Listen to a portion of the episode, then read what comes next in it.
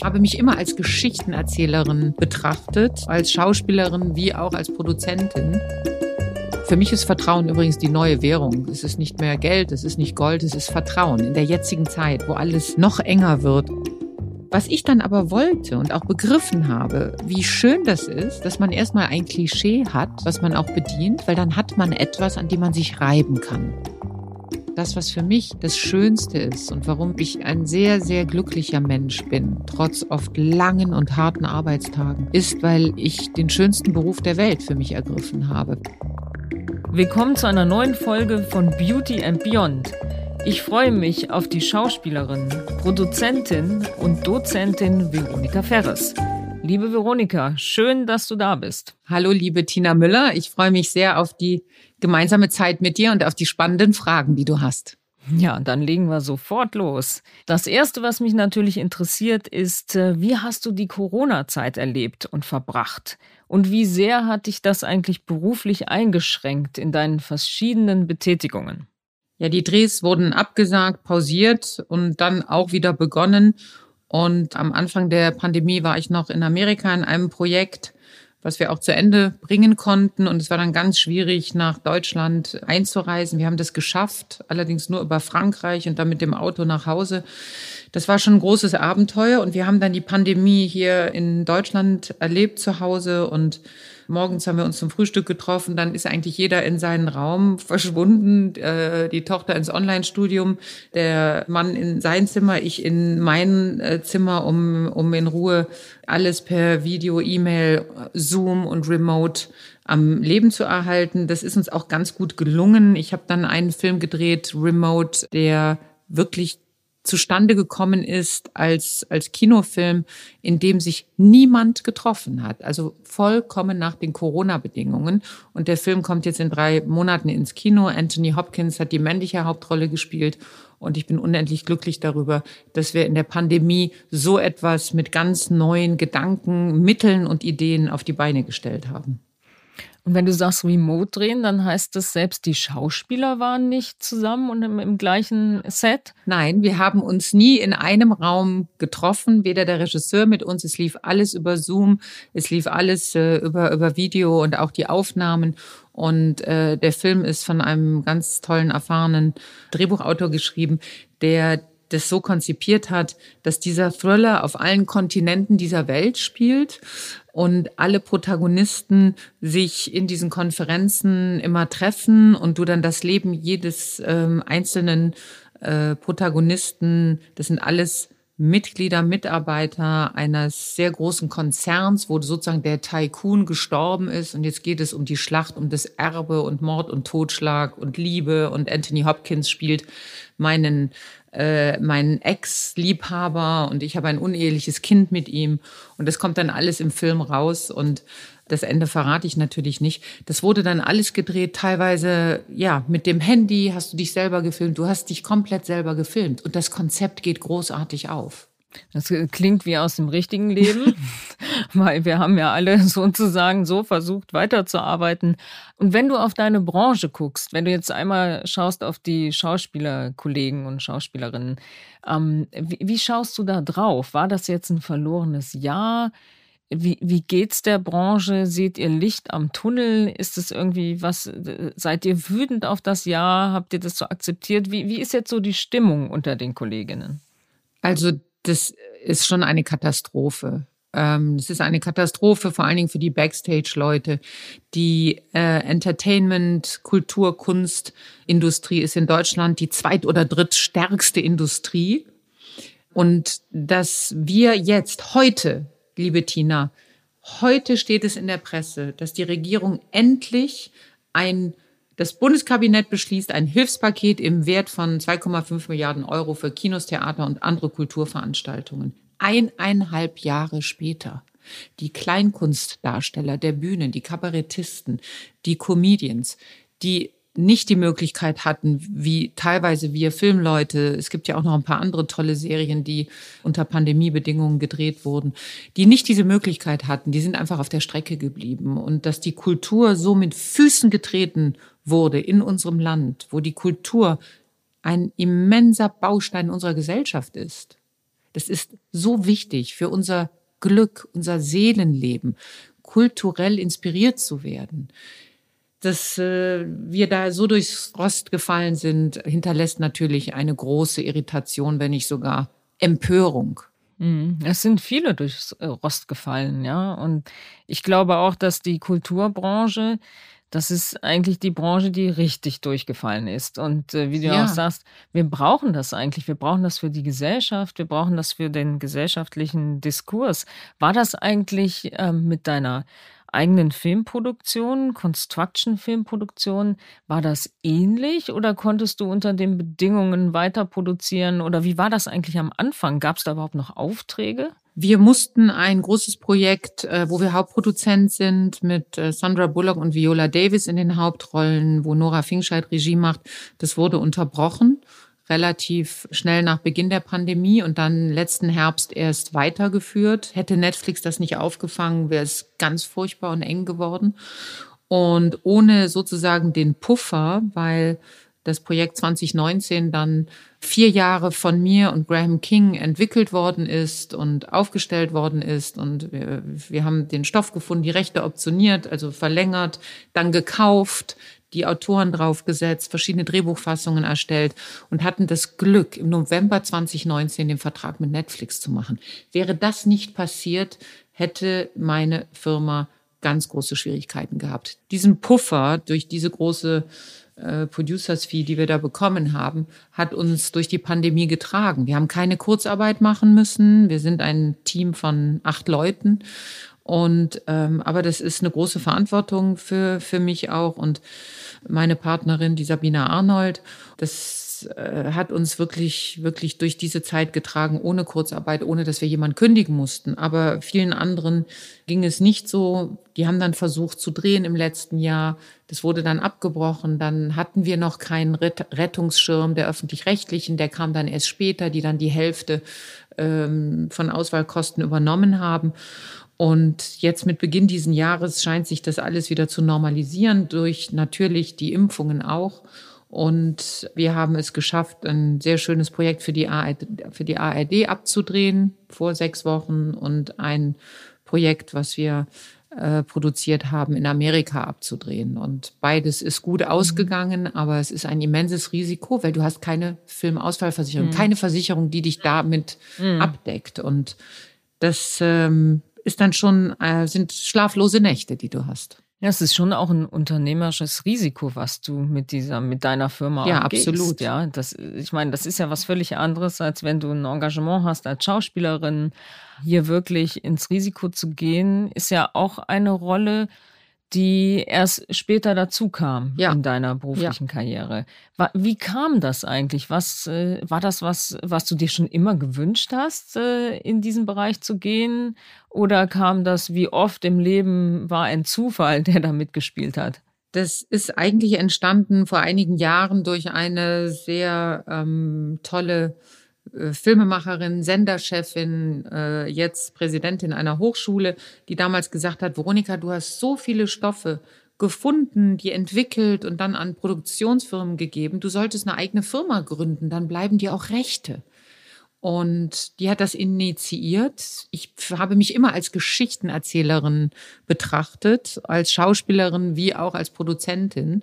Ähm, und mehr bin ich auch jetzt nicht. Ich bin, ja, ich habe äh, mit meiner Geschäftsführerin Sabine Arnold, wir, wir haben diese Firma hier gemeinsam und äh, die macht unglaublich viel Spaß. Wir haben ein ganz, ganz tolles Team, teilweise äh, Leute über, über, ja, seit, seit Beginn jetzt acht Jahren hier dabei und äh, das hat sehr viel mit Vertrauen zu tun und für mich ist Vertrauen übrigens die neue Währung. Es ist nicht mehr Geld, es ist nicht Gold, es ist Vertrauen. In der jetzigen Zeit, wo alles noch enger wird und, und äh, das Filme machen, besonders für uns Frauen auch äh, nicht gerade einfach ist. Wir haben es da immer noch sehr viel schwerer als Männer. In Zeiten, wo ich Dinge nicht verstehe, wie dass ich zum Beispiel ähm, in der Lufthansa mit Minimumabstand von zwei Zentimetern neben meinem Nachbarn sitze und da auch wenn du nicht innerdeutsch fliegst, sondern ähm, in Europa ähm, dann auch Filme gucken darfst. Aber im Kino darfst du nicht mit zwei Plätzen frei neben deinem Sitzplatz, darfst du keinen Kinofilm anschauen. Ich kenne so viele Kinobesitzer, die mit großen Investitionen nach den Pandemiebestimmungen die Kinos aufgerüstet haben mit Desinfektionsluftfiltern, mit allen Vorkehrungen, äh, die es gibt, um den Kinobetrieb wieder zu eröffnen, die seit einem Jahr darauf gehofft haben, ja, und die jetzt langsam nach eineinhalb Jahren erst wieder öffnen dürfen. Mhm. Das alles geht nicht in meinen Kopf, aber im Flieger sitze ich Arm an Arm mit meinem Nachbarn und darf die gleichen Filme dort anschauen wenn du dann aufgehoben bist mit all diesen Fragen und Ratlosigkeiten, die meine Branche gerade umgibt, in einem Team, das sich vertraut und wo wir Hand in Hand arbeiten, macht es trotzdem viel Spaß, jeden Tag zu arbeiten. Es macht trotzdem viel Spaß, Projekte zu entwickeln. Da haben wir natürlich unser Hauptaugenmerk drauf getan. Wir haben diese Zeit sehr gut genutzt mit hervorragenden Regisseuren. Wir haben den Süli Aladak, ein fantastischer Regisseur und Autor, ähm, exklusiv an die Firma binden können. Wir haben Unforgiven jetzt zu Ende gedreht, das Projekt mit Nora Finkscheid. Ähm, wir haben Zurück aufs Eis für die ARD gedreht, Shattered für Lionsgate und ähm, haben jetzt zwei Projekte bei Streamern platziert. Also der Firma geht es toi toi toi sehr gut, weil wir die Zeit nutzen konnten, durch den Puffer des Netflix-Projektes viel in Entwicklung mhm. zu stecken. Das heißt, bessere Drehbücher, mhm. bessere Autoren, bessere Geschichten, bessere Regisseure, bessere, bessere Gesamtpakete.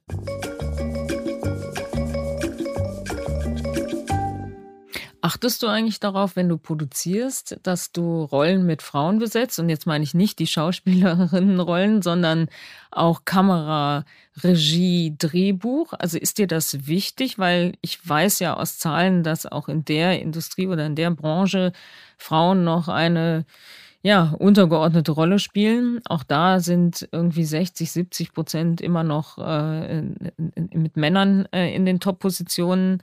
Ähm, ist dir das wichtig? Förderst du das? Absolut. Denkst du da überhaupt drüber nach oder ist das kein Thema für dich? Ich äh, habe ja auch das große Glück, an der HFF hier in München Gastdozentin sein zu dürfen. Und ich hole mir da immer die jungen weiblichen Regisseurinnen und Drehbuchautoren und Produzentinnen ähm, an meine Seite und versuche die mit meinem Netzwerk, meiner Erfahrung zu unterstützen. Ich habe aus dem letzten Seminar eine wunderbare Frau, die ist mir auf der Wiese, das Seminar war vorbei und sie ist mir auf der Wiese vor der Hochschule nachgelaufen hat gesagt, ich möchte unbedingt mit Ihnen arbeiten, für Sie arbeiten. Dann habe ich ihr meine E-Mail gegeben. Und sie war so hartnäckig, dass sie jetzt Junior-Producerin ist seit einem halben Jahr in der Firma und äh, ihre eigenen Projekte hat. Also ähm, da habe ich den Augenmerk schon äh, auf die weiblichen Talente gelegt, auch wie mit Nora Finkscheid. Es stand fest, dass ein Mann diese Regie machen sollte. Und ich habe mich auf die Hinterbeine gestellt und habe so lang mit den Beinen gewackelt, bis Nora die Regie bekam. Und das war für ein 70 mhm. Millionen Dollar Projekt schon ähm, ein großer Schritt. Ja, das ist super. Du hast eben über Netflix schon gesprochen. Ähm, äh, Amazon hat gerade MGM gekauft. Ja, ja. Wahnsinn. Äh, äh, Wahnsinn, ne? Hätte man nie gedacht. Filme in der, in der Library jetzt, ja. Ja, irre. Das ist, eine ist das, ist, glaubst du, dass in drei, vier Jahren es nur noch 90 Prozent nur noch Streaming ist? Ist das, und glaubst du auch, dass das, die Qualität der Inhalte dadurch höher wird, gleich bleibt, runtergeht? Also wie, wie wird das Verhältnis sein? Und produzierst du eigentlich lieber für Streaming oder lieber für TV oder, oder Kino? Also unsere Sichtweisen ändern sich gerade radikal und meine Branche ändert sich äh, radikal. Das ist eigentlich ein unglaublich tolles Feld und eine tolle Zeit für alle Kreativen, weil du ähm, aus dem Monopol der wenigen Sender, die früher da waren, natürlich eine ganz andere Bandbreite hast von Partnern, die deine Projekte realisieren. Und ähm, ich finde, dass Konkurrenz belebt das Geschäft, dass es nur gut ist, dass es fantastisch ist, wie mutig die oft sind und dass sie andere Sichtweisen wollen. Das verändert auch das öffentlich-rechtliche Fernsehen, das auch äh, diesen Weg mitgeht. Und ähm, für uns Kreative ist das einfach eine ganz, ganz große Freude. Obwohl das, was mir ein bisschen Sorge macht, wo wird es mit dem Kino hingehen? Ich finde, das Kinoerlebnis gemeinsam, ob es in einem Freiluftkino ist im Sommer oder in, in einem normalen Kino, gemeinsam mit anderen einen Film zu erleben, ähm, ob es ein Thriller ist, gemeinsam Angst zu entwickeln, ein Drama, gemeinsam Trauer oder Traurigkeit oder gemeinsam zu lachen, immer noch was ganz, ganz Einzigartiges. Und ich hoffe, dass wir das nicht ganz verlieren werden. Ich hoffe, dass jetzt nach der mhm. Pandemie es ein Revival gibt und die Leute ins Kino nochmal anders und bewusster gehen, jetzt wo die Kinos wieder öffnen. Und natürlich wird sich die Kinolandschaft verändern. Es wird mehr ein Erlebnis werden. Es würden mehr die Kinos in, in München hier wie das Gloria oder das Ari, die Ari Lounge, äh, mehr Erfolg haben die bequeme Sitze haben, wo du dabei essen und trinken kannst. Das wird äh, dann anstatt zum Essen ausgehen, mehr ein solcher Event mhm. werden. Das wird sich alles radikal ändern.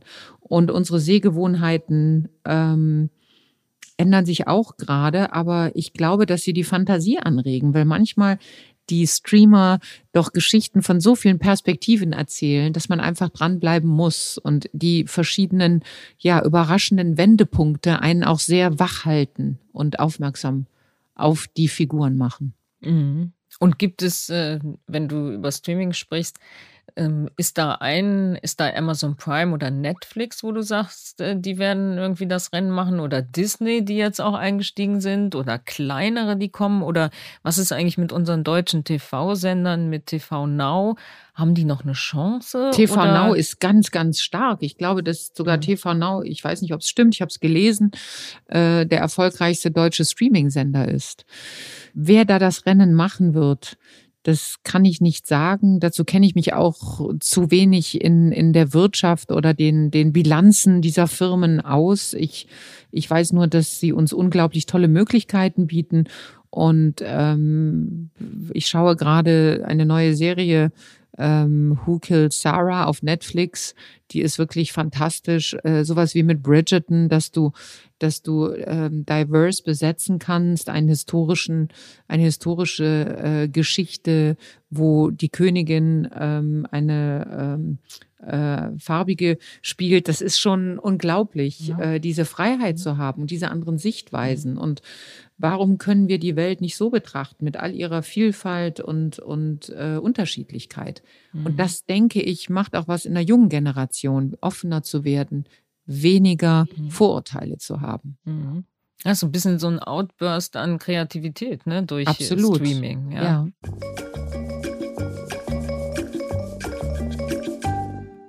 Du hast ja so eine unglaubliche Karriere die du gemacht hast, ja, in, in so viel verschiedenen Rollen. Und als ich über unseren Podcast nachgedacht habe, fiel mir natürlich sofort nochmal damals die Paraderolle an äh, ein bei Rossini. Ja. Und äh, ich habe natürlich auch nochmal so ein bisschen geguckt und du hast damals äh, in, in der Phase auch öfter mal gesagt, naja, du hast übrigens mal gesagt, eine Frau über 1,80 als Schauspielerin wird ein Sozialfall. Und du hast auch mal gesagt, keiner möchte schreiben, dass ich studiert habe. Mhm. Und am Max-Reinhardt-Seminar war ja. in Wien. Bei der Verleihung der Goldenen Kamera hast du mal gesagt, erst nach den Wechseljahren würde man dich ernst nehmen. Also demnächst, ja. Das ist mein Humor, ja.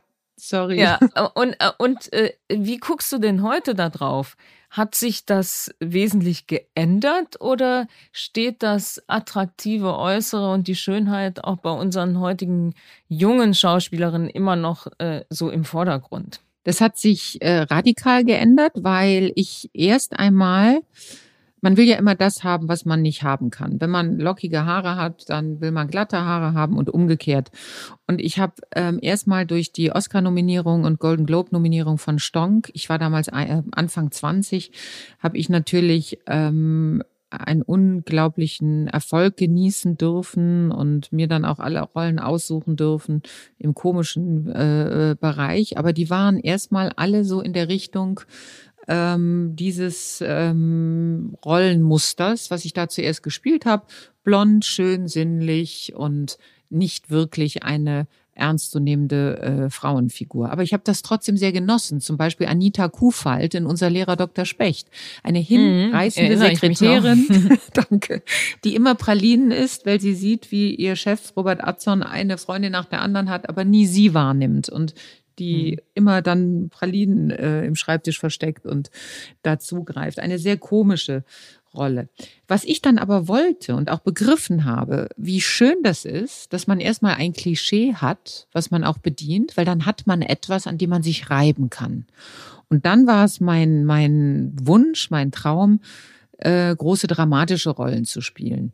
Das hat dann, äh, hat erstmal nicht funktioniert, dann kam das Super Vibe, dann kam Voll Normal, dann kam Rossini, dann kam aber langsam Die Braut, Goethes Frau, dann kam langsam Les Miserables, dann kam ein erster äh, internationaler Film äh, 1996, die äh, Hauptrolle mit John Malkovich, Lauren Bracco und Molly Parker ähm, die schon in eine ernstzunehmende Richtung ging. Bei Les Miserables habe ich eine ganz tolle Charakterrolle gespielt, äh, Anfang 2000. Und dann habe ich in den, ab 2000 durch Filme wie Checkpoint Charlie, Neger, Neger, Schornsteinfeger, ähm, auch ja, diese Sehnsucht erfüllt, dafür auch hart gearbeitet, ins Charakterfach zu wechseln. Und spätestens seit den Manns, dem Grimme-Preis in Gold und dann zwei Bambis, zwei goldene Kameras, äh, waren mir dann auch die Stimmen egal, die meinten, ähm, äh, dass man mich nicht ernst nehmen muss, weil einfach die Qualität der Regisseure, die mich engagiert haben und auch die Auszeichnungen, die ich bekommen habe, höher ging es einfach nicht. Und mhm. dann hatte ich so dieses, das, das dramatische Fach erobert und dann wollte ich wieder, ja, dann wollte ich Komödie und Drama machen. Und dann kam durch einen Zufall, dass äh, unser jüngerer Sohn nach Amerika ging zum Studieren und ich oft drüben war und äh, ja, ihn besucht habe und Wäsche gewaschen habe in seinem Apartment oder bei ihm war. Ähm, er war dann tagsüber in der Uni, habe ich mich gelangweilt und habe dann einfach wieder zum Hörer gegriffen, habe gesagt, so, ich bin wieder da. Und wenn du mal eine Hauptrolle in einem Oscar-nominierten Film hattest, bist du den Menschen drüben ein Begriff. Und dann habe ich hm. eine Agentur bekommen, dann bin ich zu Castings eingeladen worden. Dann kam Werner Herzog mit der Hauptrolle von Salt and Fire. Das habe ich dann zu meiner Produktionsfirma gebracht, weil ich gesagt habe, gibst du mir die Chance, mit meiner kleinen Firma irgendwie zu unterstützen. Dann haben wir hier einen Teil in Bayern gedreht, konnten die Förderung auch dafür bekommen und so wurde meine Firma dann auch Teil dieses Projektes. Und nach Salt and Fire kam dann ein US-Projekt nach dem anderen. Und das macht mir große Freude. Ich bereite gerade ein wunderschönes Projekt äh, vor mit ähm, Morgan Freeman äh, in der Hauptrolle. Und ähm, ja, promote gerade einen Film, der Crisis heißt und äh, in Deutschland gerade ja. auf Amazon Prime angelaufen ist mit Gary Oldman, ja. Ich habe immer das Gefühl gehabt, die deutschen Journalisten wollen auch ähm, dich als Schauspielerin in diese eine Ecke drängen, dich da auch festnageln. Ist das auch so typisch deutsch in, die, in dieser Zeit gewesen, dass man irgendwie, wenn man was als Schauspielerin repräsentieren wollte, dann durfte man eben nicht das sein, ne? Dieses ja sinnliche, super aussehende, ja, diesen Sexappeal zu haben, das war so unter den Journalisten, das war dann eben nicht so richtig seriös oder gut. Ich hatte ja damals schon im, viel, in der richtigen Schublade. Das war doch damals wirklich so. Ne? Ja, ich hatte damals schon viel Theater in den Knochen. Ich habe beim Bayerischen mhm. Staatstheater schon gespielt, am Düsseldorfer Schauspielhaus. Äh, bin von Professor Margit Langen vom Max Reinhardt Seminar in Wien ausgebildet worden. Mhm. Und das wollte man aber nicht schreiben, sondern man wollte diese Schublade bedienen. Und ähm, irgendwann interessiert dich das nicht, sondern du machst deine mhm. Arbeit. Und das, was für mhm. mich das Schönste ist und warum ich ein sehr, sehr glücklicher Mensch bin, trotz oft langen und harten Arbeitstagen, ist, weil ich den schönsten Beruf der Welt für mich ergriffen habe, weil die Arbeit mhm. am Set, die Arbeit mhm. auf der Bühne, die Proben, bis du dahin kommst, dass es eine, eine fertige Szene wird, das ist für mich die Erfüllung. Das ist, wofür ich brenne. Das ist, wo du verletzbar, offen, verwundbar sein musst, gut zuhören musst. Was ist die Vision des Regisseurs? Was gibt dir dein, dein Film oder Theaterpartner? Und dieser kreative Prozess, das ist für mich das Schönste überhaupt. Den Film nachher wie, anschauen mhm. und promoten, das ist gar nicht mein Ding. Es gehört aber dazu.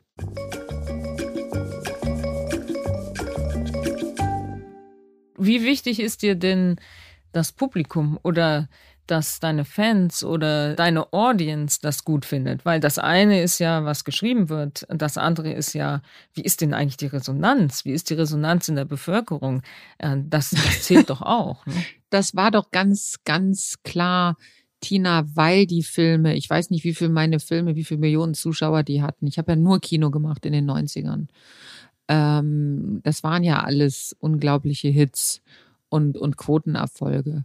Äh, die ungehorsame Frau irgendwie um die 10 Millionen, ja. Weil die Massen oder das Publikum das so geliebt hat, haben die Kritiker es runtergeschrieben. Und ich mhm. habe immer versucht und versuche das nach wie vor, jetzt auch bei Crisis, ein, ein Film, der in Amerika neun Wochen auf der Nummer eins Hitliste stand und jetzt hier gerade auf Amazon Prime, weil die Kinos noch nicht aufhaben, haben wir die Kinopremiere nicht machen können und der ist jetzt gerade in Deutschland hier auf Amazon Prime zu sehen.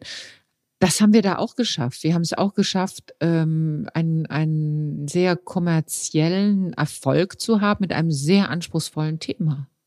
Und mhm. das ist nach wie vor, wie sagt man in der, in der Musik, sagt man E und U, Ernst und mhm. Unterhaltung. Und ich möchte immer die Brücken schlagen zwischen beidem. Und das mhm. finden vielleicht viele Journalisten frech oder was auch immer. Und äh, das möchten sie dann lieber in Schubladen stecken. Mhm. Aber ich habe das Gefühl, du gehst heute oder auch die letzten Jahre viel gelassener damit um. Ja. Viel ja, äh, lässiger damit um. Du machst das, was du möchtest, was du ja. find, für dich richtig findest. Das äh, siehst du das auch so? Also hat sich prallt das heute viel mehr an dir ab? Äh, hast du deinen Inner Core irgendwie gefunden und du gehst deinen Weg? Ich nehme mich nicht mehr so ernst. Das liegt ganz sicher an den mhm. Kindern. Die Kinder sind eine unglaubliche, wir haben drei davon, eine unglaubliche äh, Herausforderung, Inspiration, Bereicherung, deren Sichtweise über äh, politische Dinge im Land zu hören, über kulturelle, über Klimawandel, über äh, Ernährung. Das ist so spannend, aufregend. Die sind wirklich Inspiration pur und ähm, halten einen auch wirklich jung. Und mir ist es manchmal dann wichtiger, äh, mich zu fragen, warum ich beim Backgammon gegen meine Tochter schon wieder verloren habe. Wahrscheinlich, weil ich gerade eine Sekunde unkonzentriert war und nicht genau aufgepasst habe, ähm, als mich so wichtig zu nehmen, wie ich das früher getan habe. Und glaubst du, das ist auch eine Entwicklung, weil man älter wird? Oder ist das eine Entwicklung, weil man mehr erlebt hat und, äh, und dadurch mehr Erfahrung hat? Beides. Ich glaube, dass weil man älter wird, man äh, sich nicht mehr über Dinge aufregt, die ähm, einen früher zur Weißglut gebracht haben oder verzweifeln haben lassen. Und natürlich ist mehr Lebenserfahrung äh, auch ein, ein Ruhepol, der ähm, gut tut, warum man sich auch bei gewissen Dingen dann einfach abgrenzt oder, oder sich auch schützt oder sagt, das ist jetzt mhm. wirklich nicht mein Problem. Ich versuche jede Sekunde vor der Kamera mein Bestes zu geben, wie auch als Produzentin, um meine kreativen äh, Regisseure und Autoren zu schützen. Mehr kann ich nicht tun, als das Beste zu geben, was ich mhm. habe. Und wem das nicht mhm. reicht, der muss woanders hingehen. Ist das auch das, wenn du als Dozentin jetzt äh, äh, tätig bist, ist das das, was du den äh, jungen Schauspielerinnen sagst äh, und Schauspielern sagst, äh, dass sie sich entspannen äh, sollen, weil es, das Leben läuft sowieso, wie es läuft und Nein, es geht drauf und runter? Oder was sind das Nein. für Tipps, die du denen gibst? Nein, das sage ich denen nicht. Also junge Schauspieler oder junge Schauspielerinnen ähm, die zu mir kommen. Ich habe auch einige von denen für die Vorsprechen an den staatlichen Schauspielschulen gecoacht und das mit denen geprobt und erarbeitet. Toi, toi, toi. Sie sind alle angenommen worden, die ich hatte. Was ich denen versuche beizubringen, ist viel, viel lesen, Stoffe lesen, Stücke lesen, ähm, Filme von Regisseuren angucken oder auch Regisseuren schreiben. Wenn du einen Film von einem Regisseur siehst, der dich tief bewegt, dann schreibe ihm. Du kriegst schon irgendwo raus, wo seine Agentur ist oder seinen Instagram-Account oder Facebook. Schreibe ihm, was das mit dir gemacht hat. Und höre nicht auf, Praxis zu sammeln.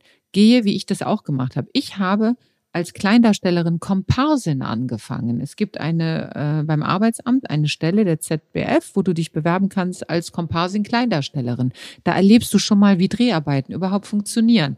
Die meiste Zeit schaust du halt nur zu und kommst halt ab und zu läufst du durchs Bild mit anderen, aber das ist schon mal der erste Eindruck. Dann habe ich ähm, an Filmhochschulen mich beworben als junge Schauspielerin und habe gesagt, ich würde wäre wahnsinnig gerne in einem eurer Übungsfilme, eurer Abschlussfilme, Diplomarbeiten oder, oder ähm, in den Übungsfilmen, die die Stu männlichen, weiblichen Regiestudenten und Studentinnen ähm, ja abgeben müssen an der Hochschule. Und da lernst du natürlich auch die Regisseurinnen und Regisseure von morgen kennen. Das äh, sind oft ganz große Talente und so baust du dir langsam ein Netzwerk auf und probiere dich aus, scheue dich vor keinem Casting, ähm, schreibe Leute an, die dir wichtig sind, die dich inspirieren und bewerbe dich, bewerbe dich, bewerbe dich. Ich habe die Geierwallee gespielt als 19-Jährige, 333 Mal en suite in ganz Deutschland vom Düsseldorfer Schauspielhaus bis äh, äh, in München äh, Theater am Lehnbachplatz bis in der Springmaus in Bonn. Wir sind überall rumgetourt. Warum? Weil Walter Bockmeier in München war, ein anderes Theaterstück Premiere hatte und ich bin nach der Premiere hin und habe mich beworben und habe ihm gesagt, Herr Bockmeier, wenn Sie mich nicht kennenlernen und besetzen wollen, dann haben Sie ein Problem, weil Sie wissen gar nicht, was Ihnen entgeht. Und der dachte, die alte spinnt, die muss ich treffen, die ist verrückt, die ist spannend. Aber mhm. diesen Mut zu haben, so einen jugendlichen Abenteuer, Aufbruchsgeist, das ist jetzt im Alter von, von 50 Jahren ähm, als unser Sohn nach Amerika ging zum Studieren, nochmal auf mich zugekommen. Ich habe mich drüben nicht gescheut, zu Castings zu gehen. Das war am Anfang ganz schmerzhaft. Ich hatte wirklich Angst davor, äh, weil du ja in Deutschland schon äh, einen gewissen Namen hast da zu einem Casting zu gehen und du sitzt auf klapprigen Holzstühlen in einem Hinterhof in Los Angeles und bist Nummer 33, kommst dran, hast zehn Minuten Zeit und äh, kriegst wahrscheinlich nie eine Antwort. Ähm, wenn es nicht klappt, sie melden sich nur, wenn es klappt. Und das ah, war für okay. mich am Anfang ganz schwierig. Und irgendwann, ich bin da rein, habe kaum Luft bekommen und ich konnte gar nicht gut sein. So aufgeregt war ich. Und dann hm. habe ich mich coachen lassen und habe eine ganz andere Einstellung dazu gelernt, dass ich da reingehe und den die teilhaben lasse an zehn Minuten an dem Zauber, den ich dieser Rolle und dem Projekt geben kann. Und schon ging der, war der Atem ruhig, ich war selbstbewusst, ich war witzig, ich war in meiner Mitte. Und so entstanden wunder, wunderschöne Filmrollen für mich in Amerika. Mhm. Aber es war am Anfang sehr schwierig, weil ich hatte das Gefühl, als würdest du einen Motor, ein Formel 1 Rennauto, das toll läuft, auf den Seitenstreifen ziehen Mhm. und den Motor komplett auseinanderschrauben, jede Schraube auf den Boden legen und dann stehst du da und musst alles wieder neu zusammensetzen. Und das war ein Gefühl der Angst und Furcht und Unsicherheit, ähm, das ich überwinden musste und durch das ich durchgehen musste. Und das hat mir so gut getan, auch für die deutschen Projekte. Ich gehe mit so viel Spielfreude ja, ich war irgendwo natürlich schon satt von den ganzen Erfolgen und Filmen mhm. hier, aber ich gehe mhm. mit so viel na schöner Naivität, Spielfreude, Enthusiasmus, Leidenschaft an die Projekte ran und auch mit Demut und Dankbarkeit. Auch mhm. die deutschen Projekte hier, dass es mir sehr, sehr gut getan hat. Ja, du sagst, es hat quasi nochmal demütig gemacht. Ne? Hier der Superstar und das macht ja auch was mit einem. Hast du, wenn du zurückguckst, äh, auf deine, deine deutsche Karriere? Hast du manchmal, oder wenn du es heute sagst, äh, in der Situation will man es ja wahrscheinlich auch nicht wahrhaben, äh, äh, hast du so ein Diva-Gehabe auch mal gehabt? Ja, ganz sicher. Also dann, wenn mir einfach alles zu viel wurde, wenn ich mit dem Rücken an der Wand mhm. stand mhm. und dann habe ich auch angefangen, irgendwie Hilfe, so geht das nicht und ich brauche bitte das und das und die und die Umstände, um gut sein zu können. So, das könnt ihr nicht mit mir machen. Ähm, ich weiß noch, wie das in einer gewissen Zeit in meiner Branche von Kolleginnen irgendwie Mode war, dann einfach einen Drehort zu verlassen, wenn einem was nicht gepasst hat. Und äh, ich habe das tatsächlich auch ein paar Mal angedroht. Ich habe es nicht gemacht. Aber zum Beispiel, du kommst mhm. morgens um fünf an einen Drehort und musst die Haare gefärbt bekommen und sitzt in einem eiskalten, im Winter bei Minusgraden, in einem eiskalten Wohnwagen und kriegst da die Haare gewaschen mit, mit kalt, fast kaltem Wasser und die müssen die stylen für die Anfangsszene und der Wohnwagen ist nicht geheizt. Und das ist dann am dritten Tag passiert. Und ich habe gesagt, Kinder, und ihr wollt, dass ich hier 60 Tage durchhalte. Wie soll das gehen? Ich werde tot, krank. Ich habe jetzt schon Halsschmerzen. Ihr löst mhm. das Problem, sonst gehe ich. Und mhm. das ist natürlich keine Art, sondern ähm, man kann das auch konstruktiv lösen und nicht mit Unsinn drohen. weil ich wäre eh nicht mhm. gegangen. Dann bin ich ja froh, dass uns beiden das bei unseren gemeinsamen Werbedrehs nicht passiert ist, ja. Ja. da hast du auch das Set noch nie verlassen, Gott sei Dank, ja.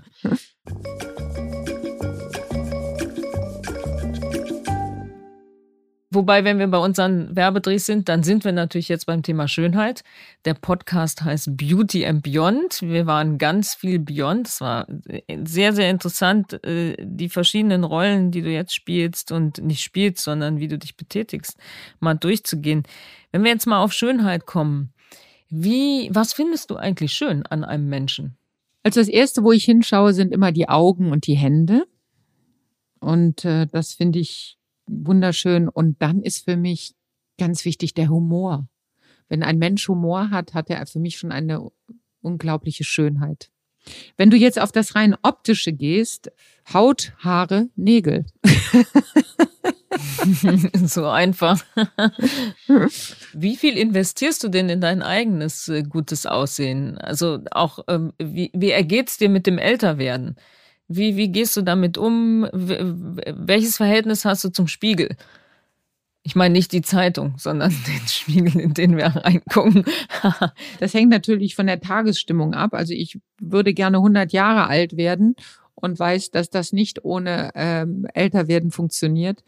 Ich äh, liebe meine Lachfalten. Ich tue trotzdem eine Menge dafür. Ich habe das große Glück, dass ich, äh, wie du ja weißt, ich glaube, die längste Werbeträgerin jemals eines Beauty-Unternehmens war. Es waren, glaube ich, 13 Jahre bei dir, der Min, damals bei mhm. Henkel. Und äh, habe das große Glück beruflich jetzt auch durch eine ganz tolle Zusammenarbeit mit L'Oreal und Biotherm äh, hautnah da an neuesten Entwicklungen von pflegender Kosmetik äh, dabei sein zu dürfen und äh, das macht schon sehr viel Spaß, viel darüber zu lernen, was du deiner Haut Gutes tun kannst und wie gut du sie pflegen musst durch regelmäßige Peelings. Ganz wichtig sind die Reinigungen. Ähm, dann ein Serum ähm, ist ganz wichtig, bevor du die Tagescreme aufträgst. Die Reinigung abends, die viel reichere Nachtcreme, vor allen Dingen in meinem Alter. Ich bin 56 Jahre. Da braucht es schon äh, wirklich reichhaltige Creme. Und damit kannst du unglaublich äh, viel machen. Mir ist die Pflege sehr, sehr wichtig. Und äh, wenn ich mich pflege, fühle ich mich auch wohl. Dann freue ich mich an mir selber. Und Sport ist mir wichtig für mein körperliches Wohlbefinden. Es vergeht eigentlich kein Tag, wo ich nicht Sport mache. Und Intervallfasten. Also das ist äh, das mhm. beste Anti-Aging, entweder Dinner Canceling oder 16-8. Und ähm, ja, damit regeneriert der Körper unheimlich viel und du schützt dich und die Zellen. Du hast mal auf Facebook, meine ich, gepostet, ähm, das Wort ähm, äh, Body Gleichgültigkeit. Ja, das geht ähm, darum, dass ich niemandem erlaube, mich zu diskriminieren, weil ich zu groß mhm. bin oder zu breit mhm. oder zu viel Busen habe. Das haben die Menschen früher gemacht und das erlaube ich nicht mehr. Das war ja auch der Spruch in der Schauspielschule, dass die gesagt mhm. haben, großes Talent da aber eine Frau von 1,80, die wird ein Sozialfall. Lassen Sie das, Frau Ferres. Sie werden nie Arbeit finden. Äh, die Männer sind alle kleiner. Sie werden nie besetzt werden. Lassen Sie das. Und da hatten die mir aber schon dadurch, dass ich in die engste Auswahl gekommen bin durch verschiedenste Runden, hatten die mir schon zu viel Hoffnung gemacht. Und ich habe es nicht gelassen. Und das, wenn ich das höre, dann du investierst schon eigentlich viel in Fitness, ähm, in deine ja. Gesundheit. Ist das eigentlich jetzt der treibende Faktor zu sagen, ähm, ich möchte gesund 100 Jahre alt werden und dann weiß ich, dass ich da ein paar Dinge für machen muss mit ein bisschen Absolut. Disziplin dahinter. Ja. Ähm, und das ist eigentlich auch die Schiene, die wichtiger ist als jetzt nur die äußerliche Schönheit? Das ist genau auf den Punkt gebracht. Ich möchte, ich möchte alt werden, ich möchte ähm, die Kinder begleiten, die Enkelkinder. Ich äh, möchte nicht das Schicksal meiner Mutter erleben, die ganz, ganz früh vor 21 Jahren schon plötzlich gestorben ist. Ich möchte präventiv ganz viel mit meiner Gesundheit machen, sehr gut auf mich und meinen Körper achten, aufpassen. Ich habe lang genug Raubbau mit ihm betrieben, indem ich ähm, einfach durch harte und viele, viele Drehs und Nachtdrehs äh, viel zu wenig geschlafen habe und ähm, ja, wirklich Raubbau betrieben habe. Und Ich versuche meinem Körper genug Schlaf zu geben, die richtige, gute, gesunde Ernährung, was ja in der heutigen Zeit sehr schwierig ist, wo wir überall Mikroplastiken haben und ähm, versuche deshalb für die Kinder und die hoffentlich Enkelkinder. Ich hoffe, ich werde eine gute Oma, äh, lange da zu sein. Dann bin ich von überzeugt.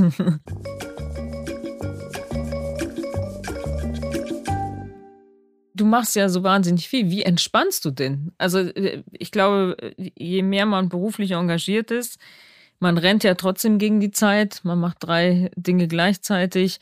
Wie, wie kommst du denn runter? Was machst du wirklich, um, ja, um deinen Rhythmus dann zu finden und loszulassen? Durch klare Abgrenzung, wenn ich den Drehort verlasse oder das Produktionsbüro, dass ich mein Handy, mein Computer wegtue, möglichst erst am anderen Morgen wieder in die Mails oder Nachrichten schaue eigentlich kann ich das relativ gut, obwohl dich eine Rolle über den ganzen Drehzeitraum und auch in der Vorbereitung nicht loslässt. Aber in dem Moment, wo ich in der Maske bin und mich abschminke, lasse ich den Drehort hinter mir, komme nach Hause und dann gibt es halt andere Aufgaben, äh, wie ja einfach, was gibt's zum Abendessen oder wie war der Test in der Uni warum ist die Blumen draußen nicht gegossen und verdorrt? Also das kennst du ja auch, dass der, dass man einfach den den Alltag mit den kleinen Sorgen zulässt und sich darum auch kümmert. Und ähm, ich möchte kein Leben mehr haben ohne Hund. Es sind jetzt schon ein paar mehr geworden. Zuerst war es nur Luna, jetzt ist es auch noch Mini. Und ähm, das Leben mit einem Hund ist so viel schöner. Man wird gezwungen, einfach viel sich zu bewegen, rauszugehen. Und mhm. äh, zu laufen, spazieren zu gehen. Und es ist ähm, ja einfach ein großes, großes Glück, mit Tieren so eng sein zu dürfen. Mhm, das ist ja auch total im Trend. Ja, ich glaube, die Hälfte meiner äh, Mitarbeiter und Kollegen und Kolleginnen haben sich während Corona ein Haustier angeschafft. Ja, das ist ja, das ist wirklich äh, unglaublich. Ja, äh, ja, einfach auch schön. Ich bin auch mit Tieren groß geworden und ähm, jetzt, wo man nicht mehr so viel reist, wahrscheinlich kommt es ja wieder, dann kann man das eigentlich auch besser machen. Aber eins interessiert mich natürlich noch, äh, wenn du zu Hause bist, in der Familie, äh, mit deinem Mann zusammen bist, sprecht ihr eigentlich über die Startups? in die dein Mann investiert. Also fragt er dich oder möchte mal äh, ja deine Meinung hören, weil das sind ja schon eine ganze Reihe Investments und äh, das ist ja querbeet. Es ist ja nicht nur eine bestimmte Branche, sondern er ist ja sehr breit äh, auch unterwegs. Äh, ist das Gesprächsthema bei euch beim Abendessen? Bis auf Kuchentratsch, äh, weil irgendwann äh, bei uns eine Torte zu Hause landete und ich dann Katharina auch mal kennenlernen durfte das ist ja ein ganz tolles Konzept, was die Frau macht. Die holt vereinsamte Rentner aus ihrem Zuhause und gibt denen eine Beschäftigung in der Backstube und ein Gemeinschaftsgefühl. Die durfte, war auch bei der UNO eingeladen und hat da eine Rede gehalten gegen, gegen Altersvereinsamung.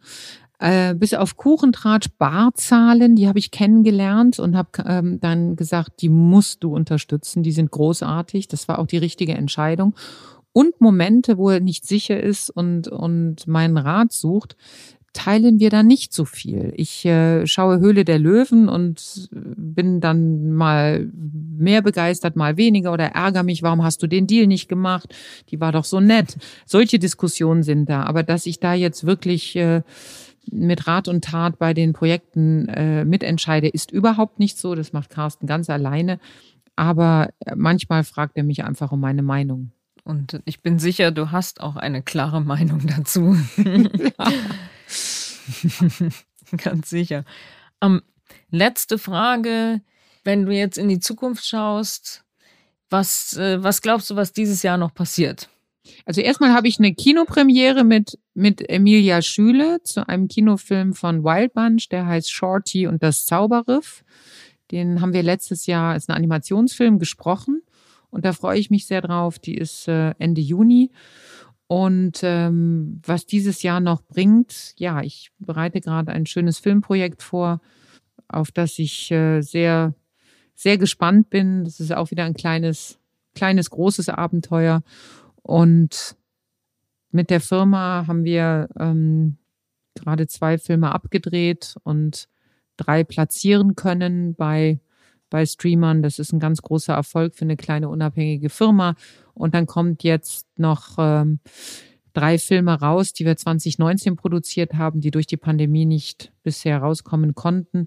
Das ist auch nochmal eine große Aufregung und ähm, eine schöne Herausforderung für das gesamte Team. Darauf freue ich mich auch sehr. Und ansonsten ähm, auf einen hoffentlich schönen Sommer im Biergarten. Darauf freue ich mich sehr. Und wieder ins Kino und, das, und Theater zu gehen. Und dass man sich mal wieder sieht, persönlich, ja. Ja. Und ich hoffe ja, dass wir, wir sind ja jetzt 111 Jahre geworden mit Douglas. Und ich liebe diese Zahl 111, ist weil das ist so eine, die hat, die hat so einen Sparkle, die Zahl. Und so gerne hätten wir das gefeiert mit allen. Wir haben uns das letzte Mal ja bei Lindberg, als ja. wir unsere neue Kampagne präsentiert haben, ja auch gesehen. Und ich hoffe ja immer noch eben so ein bisschen, dass wir vielleicht im Herbst nochmal äh, uns alle sehen können und den Douglas Geburtstag nochmal feiern können. Veronika, ich wünsche dir ganz, ganz viel Erfolg für deine Projekte. Das war ein wunderbares Gespräch, weil ich glaube, in diesem Gespräch hat man dich von der neuen Seite auch kennengelernt. Die, die aktuelle Seite der Veronika, nämlich das, was du ähm, neben deiner Schauspielkarriere eigentlich machst als Produzentin. Du hast eine Firma, du bist Unternehmerin, ja, du dozierst äh, an, der, an der Hochschule. Und ähm, ja, ich fand toll, dass du uns das alles mal, mir das alles erzählt hast. Und ähm, ich bin gespannt, wie die Resonanz ist. Auf jeden Fall viel, viel Erfolg und ich hoffe, dass wir uns bald sehen. Und bis dahin alles, alles Liebe und alles Gute. Es war mir eine große Freude. Vielen Dank für die Gelegenheit, mit dir mich unterhalten zu dürfen. Sehr gerne. Bis bald. Bis bald, Tina. Danke. Ciao. Ciao. Ciao.